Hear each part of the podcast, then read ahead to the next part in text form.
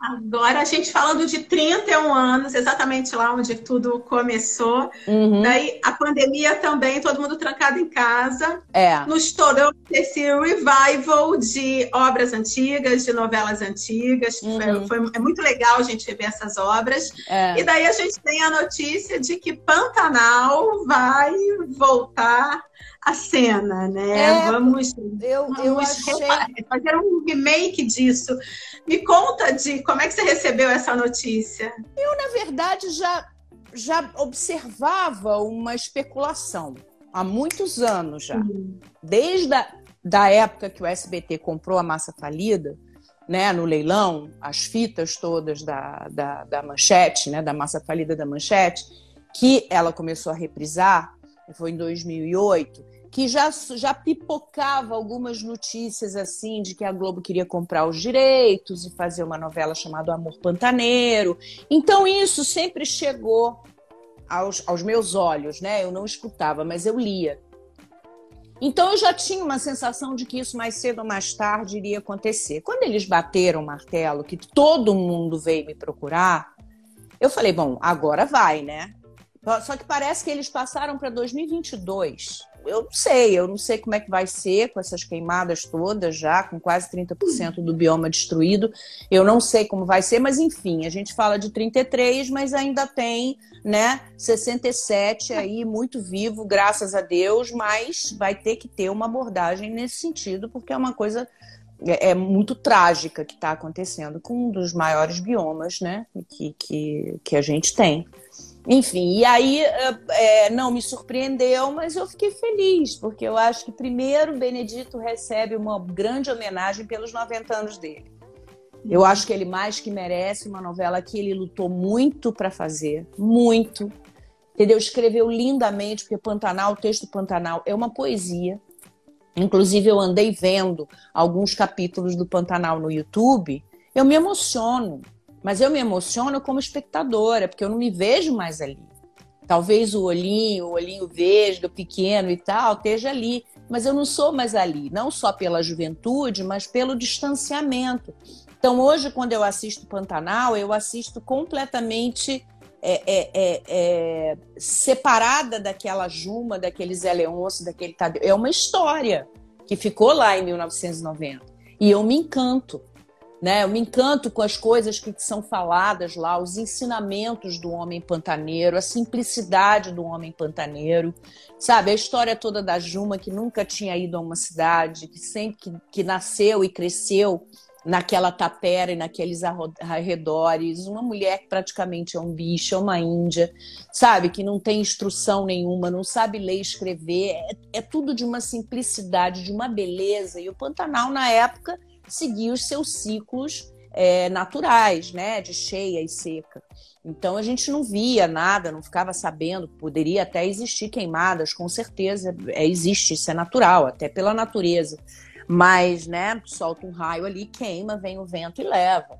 Mas a gente fala assim, não, não, não, não se sabia muito, não se noticiava muito essa questão toda do, do, do das queimadas. Mas, enfim, então tudo me emociona. Então eu acho que, que a Globo vai fazer lindamente, entendeu? A, a, a, novela vai ser linda, linda, linda.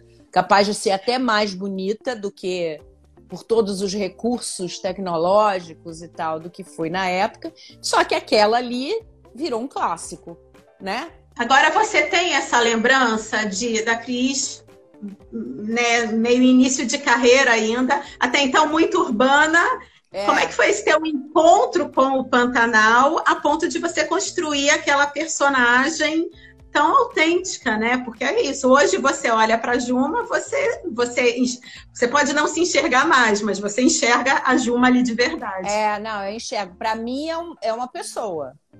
Não é a Cristiana que tá ali, é a Juma.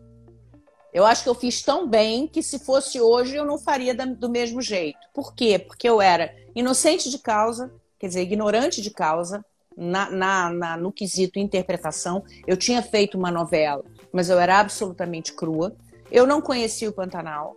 Eu não estava acostumada com aquele tamanho, aquela grandiosidade natural. Quer dizer, eu tinha um sítio na, na Serra Fluminense aqui, sempre gostei de natureza, mas não daquela aquela enormidade, aquela né? Toda, aquela magnitude toda.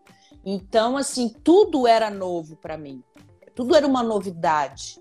Mas eu não sei o que, que aconteceu, que quando eu li a Juma, eu enxerguei aquela mulher. Não me pergunte como, não me pergunte como eu fiz. Eu não fico analisando interpretação se eu era boa, se eu não era boa. Eu enxergo a Juma ali, entendeu? Eu sei que fui eu que fiz, mas como eu fiz, não me pergunte. Até porque, na época, eu tinha 26 anos, né?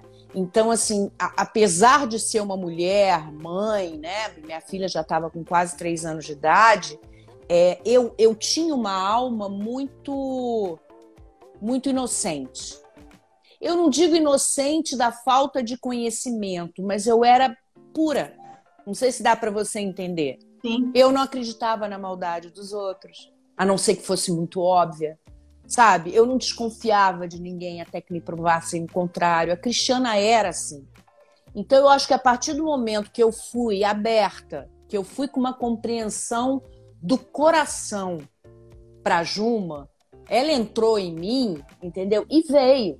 Tanto que, por exemplo, a Juma, a Juma do jeito que, que, que tá lá em 1990, é, ela tinha uma lentidão ela tinha uma lentidão, tu, todos os movimentos dela eram lentos, sabe? Eu falava devagar, eu dava mais pausas, eu tenho uma, mas foi feito de uma, uma forma que eu assistindo eu não me irrito. Por quê? Porque dentro daquela calmaria que você escuta o barulho dos pássaros, entendeu? Dos sapos, muitos barulhos, a sinfonia dos sapos que você escuta, entendeu? Quer dizer, um, é um barulho próprio da natureza. Existe uma coisa, uma calmaria. Então, até eu fiz naquele ritmo do Pantanal, é aquela coisa. Do Pantanal, é, né? O exatamente. tempo do É, mas, por exemplo, tinha uma coisa que a Juma ficava alerta não era uma ansiedade, porque não existia ansiedade naquele lugar. Ela não tendo, né? A única coisa que ela faz é caçar e pescar para comer. Que tipo de ansiedade essa menina vai ter? Nada, estresse zero. Então tudo dela é calma, calmo, mas ela fica atenta. Então ela é igualzinho um bicho que fica em estado de alerta, porque se for atacado, vai atacar. Então era assim, era uma lentidão, mas ao mesmo tempo quando ela quando ela se movimentava era tudo rápido. Sabe assim, que nem que nem animal mesmo, que nem uma onça, né? Sente que vai ser atacado, ela fica olhando para a presa dela, se você perceber, né? Fica olhando, olhando, olhando, na hora que ela vê que aí ela vai, rápido. Ela corre. A Juma era igual. Mas é que você entrou no personagem, né? Imagino, eu imagino como foi essa tua essa, essa tua primeira imagem, quando você chegou lá, desceu de um avião, depois é. carro, aquela, aquela, aquela dificuldade logística toda de carro chegar, acho que você viu nunca tudo ali. De, nunca cheguei de carro lá.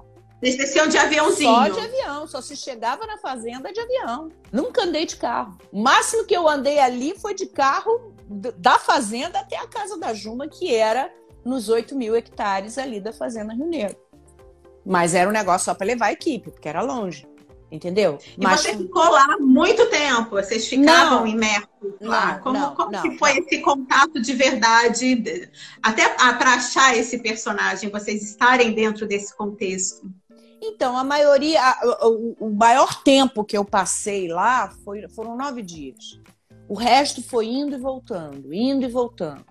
Entende? Porque chovia, era época de muita chuva, então eles não gravavam, eles iam para gravar para o estúdio, ou então gra... eles fizeram uma, uma, um planejamento, um organograma, entendeu? Muito perfeito, já prevendo como seriam as cheias, as secas, quando que dava para fazer para a boiada atravessar, que nível do, do rio, o nível baixo para a boiada né, atravessar junto com os peões e tal. Então era tudo muito é, bem planejado.